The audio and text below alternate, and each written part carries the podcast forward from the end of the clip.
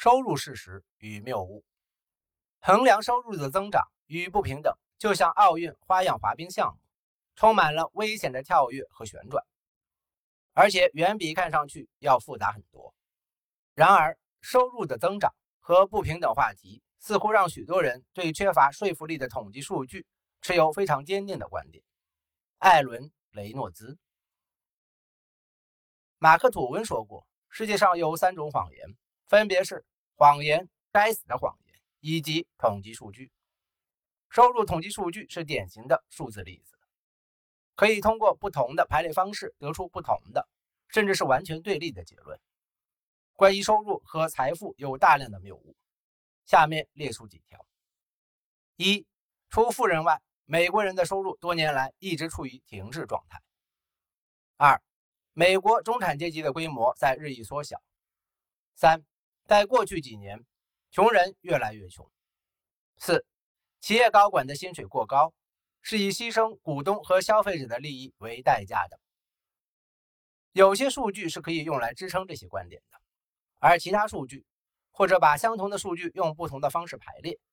都能让这些观点像纸牌屋一样轰然倒塌。大量的统计数据是由人口普查局或者其他政府机构以及各种私人研究中心采集而来的。这些数据本身没有什么争议，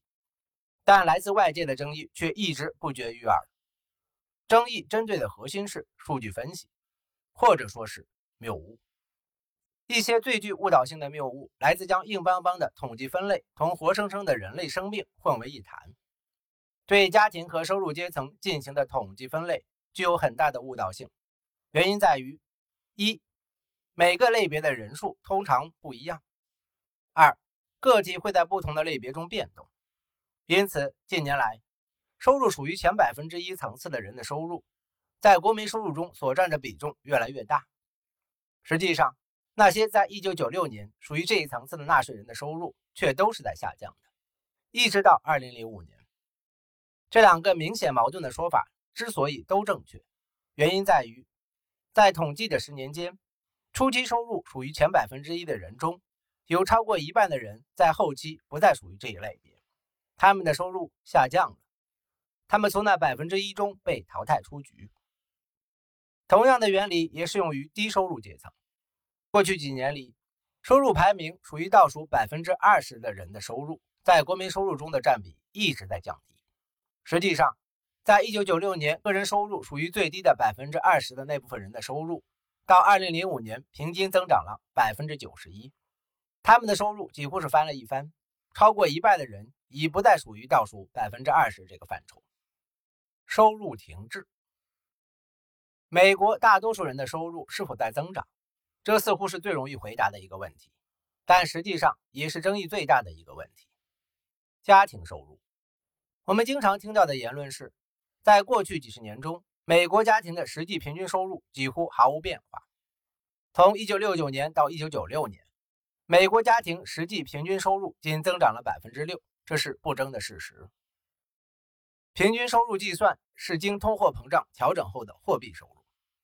这也许能算得上收入停滞。但同样无可争议的是，美国人实际的人均收入在这一时期增长了百分之五十一。这两个统计数据为什么会同时成立？这是由于多年来每个家庭的平均成员数量一直在下降。一九零零年，一半的美国家庭有六个或六个以上的家庭成员，而到了一九五零年，家庭成员超过六人的比例仅为百分之二十一。到了1998年，只有百分之十的美国家庭拥有这么多人。每个家庭的平均成员数量不仅随时间变化，在特定时间里，不同种族、民族和不同收入阶层之间的家庭成员人数也不相同。例如，2007年，即便黑人家庭的人均收入比西班牙家庭的人均收入高，但由于黑人家庭的平均人口少于西班牙裔家庭。因此，黑人家庭的家庭收入仍然要低于西班牙裔家庭。同样的，由于美国亚裔家庭的平均人口多于美国白人家庭，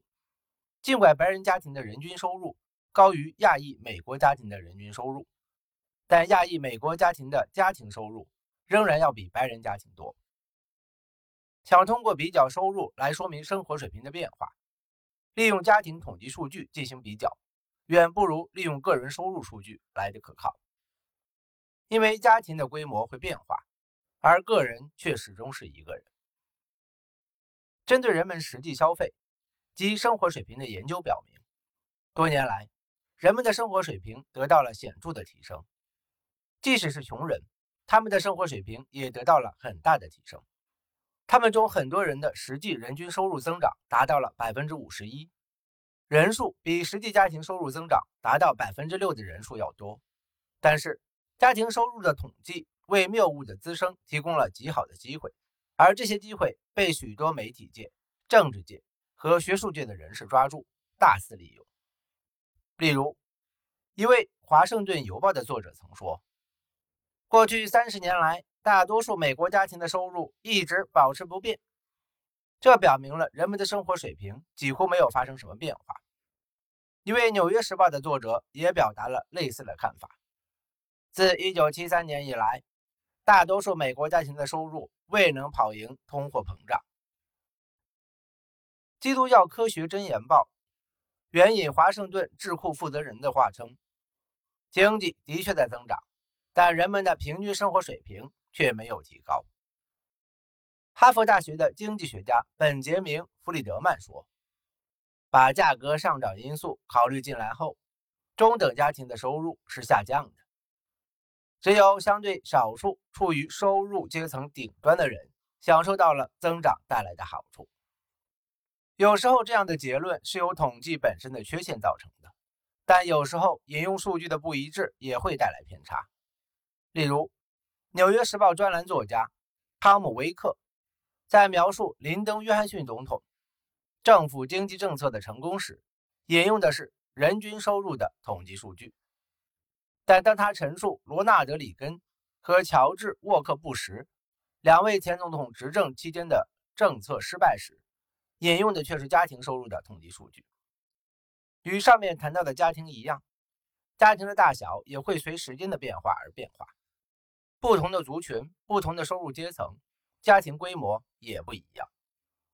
随着时间的推移，生活水平的提高本身就是家庭规模缩小的因素之一。早在二十世纪六十年代，人口普查局的一项研究指出，比起跟亲人住在一起，或是以室友、寄宿者等身份住进一个已经存在的家庭，人们更愿意拥有自己的房子。这一趋势还在上升。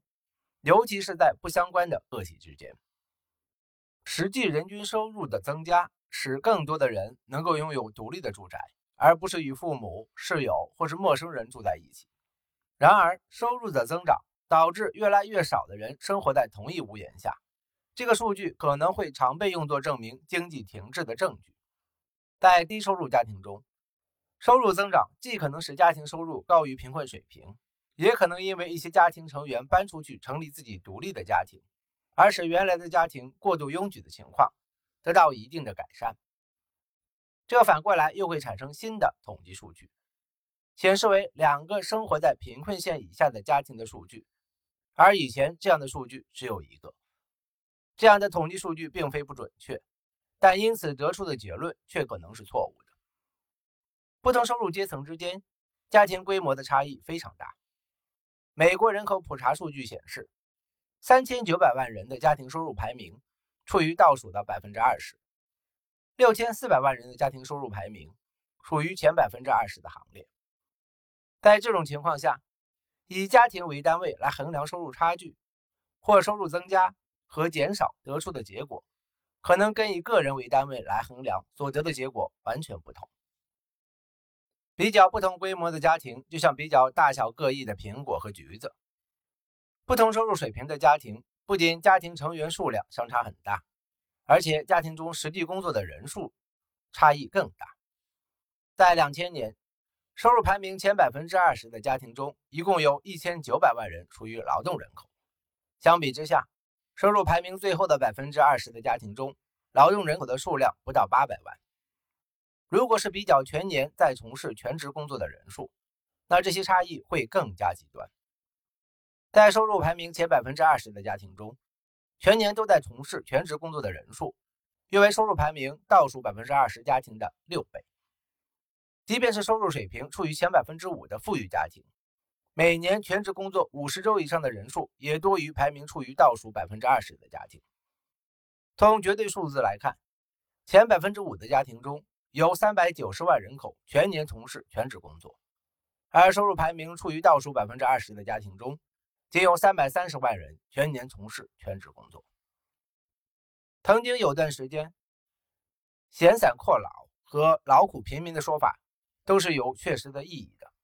但那个时代早已过去。收入处于后百分之二十的家庭，大多数没有全职劳动力。其中百分之五十六的家庭，甚至连做兼职工作的劳动力都没有。这些低收入家庭，有的是靠福利救济的单身母亲和孩子，有的是靠社会保障生活的退休人员和其他无法工作的人，以及因残疾或其他原因只能做兼职或打零工的人。因此，无论是比较特定时期内的收入差异，还是跟踪多年来的收入变化。家庭收入数据都可能十分具有误导性。例如，一项研究按照收入将某个国家划分成五个平等层次，然后得出收入排名前百分之二十的家庭与排名倒数百分之二十家庭之间的不平等程度十分可怕的结论。然而，同等的家庭百分比绝不意味着同等的人口百分比，因为相同比例下，那些最贫困的百分之二十的家庭人口。比那些收入最高的百分之二十的家庭人口少两千五百万。随着时间的推移，收入不平等的加剧也变得没有那么神秘了。人们因为工作可以得到更多的报酬，而这意味着那些工作不多或根本没有工作的人则无法分享这种收入增长。除了不同收入群体中家庭参与工作的人数不同，整个家庭中劳动人口的总数差异更是巨大。在收入排名前百分之二十的家庭中，劳动人口的数量是排名后百分之二十家庭的四倍。前者全年进行全职工作的人口数量，则是后者的五倍以上。毫无疑问，家庭工作人数的不同会导致收入的不同。尽管在人们的讨论中，收入差距和不平等是由社会造成的，而这个事实常常被略去。收入不平等不是由社会造成的。而是由那些对经济贡献较少、得到的报酬也相应较少的人群造成的。这种可能性很少有人提及，更没有人去验证。然而，收入排名后百分之二十的家庭，不仅在劳动上贡献少，由于教育的局限，他们所能贡献的技能也要少得多。而收入排名位于前百分之二十的美国家庭中，接近百分之六十的人毕业于大学。而在收入排名倒数百分之二十的家庭中，只有百分之六的人有大学学历。